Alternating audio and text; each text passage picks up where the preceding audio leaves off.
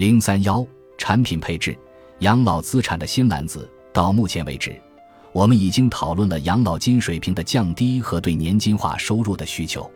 我们已经告诉您，当您完成财务规划的积累阶段，开始使用您的资产养老时，可能会面临的各种新风险。尽管前面几章重点介绍的资产配置在财富积累阶段有价值，但还不足以保证您能顺利进入和度过退休生活。现在，您已经为退休做了很多准备工作。今天，如果您的理财顾问问您，您想把多少钱配置在股票上，多少钱配置在债券上，您可能会有一个答案。如果他问您，您想把多少钱配置在国内股票上？多少钱配置在海外股票上？您可能也会有一些想法。如果有人问您，您想重点投资价值股还是成长股？您可能也有自己的主意。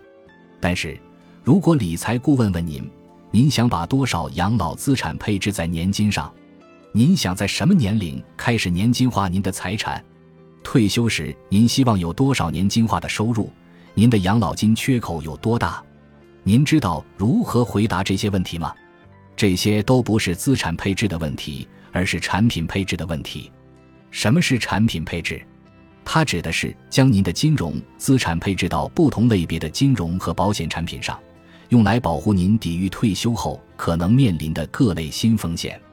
不同的资产类别，例如股票和债券，有不同的风险收益特征，在相同的经济环境和经济周期下表现各异。